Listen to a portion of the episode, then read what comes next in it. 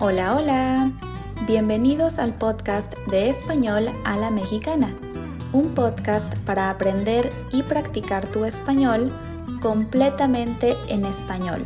Mi nombre es Estefanía y vivo en México. Puedes encontrar la transcripción de este episodio en www.espanolalamexicana.com o visitar directamente mi página de Patreon donde podrás encontrar las transcripciones y contenido exclusivo para seguir mejorando tu español. Bienvenidos al episodio número 92. El día de hoy hablaremos sobre cómo se puede aprender un segundo idioma como lo aprenden los niños.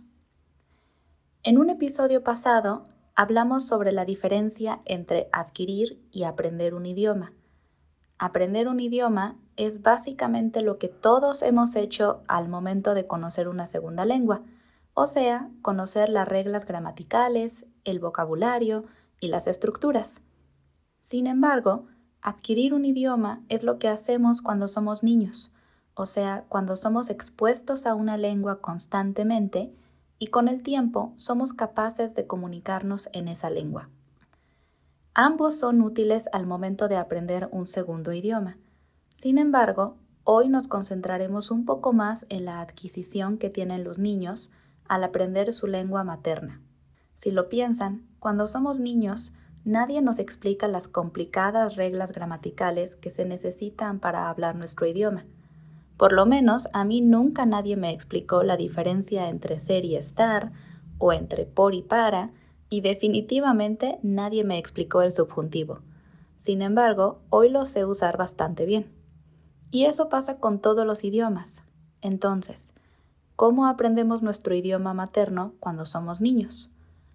Bueno, en primer lugar, estamos rodeados constantemente por el idioma, lo que significa que todo el día estamos expuestos a la lengua y a sus estructuras. En segundo lugar, los humanos somos seres sociales e inteligentes. Necesitamos de otras personas para vivir una vida feliz y saludable.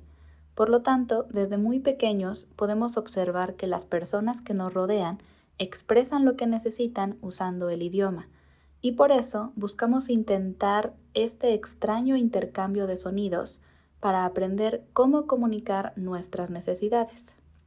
Esto puede sonar simple, pero no lo es realmente. Después de todo, a los bebés les toma años poder comunicarse correctamente. Sin embargo, podemos aprender mucho sobre su forma de aprender el idioma. Quizás es por eso por lo que los programas de inmersión de un idioma son tan populares y funcionan tan bien. Y quizá por eso también, cuando mis alumnos me preguntan cómo pueden practicar siempre lo que más recomiendo es pasar tiempo escuchando el idioma que quieren aprender. En mi opinión, es una de las mejores formas de aprender, escuchar y repetir. Ahora, al momento de hablar el idioma, necesitan una persona que les ayude a corregir y guiarlos con información simple y útil para seguir practicando. Por eso es importante tener un tutor que les ayude con esa parte. Si lo piensan, los tutores hacemos lo mismo que hacen nuestras familias cuando somos niños. Nos escuchan y nos corrigen cuando es necesario.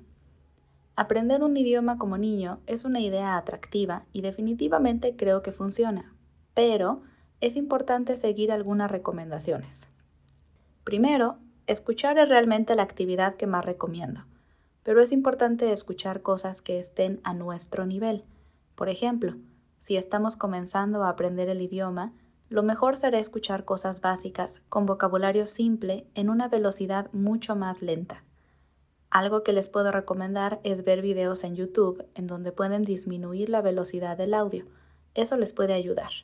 Y así como vamos avanzando, podremos escuchar cosas cada vez más complejas y más rápido.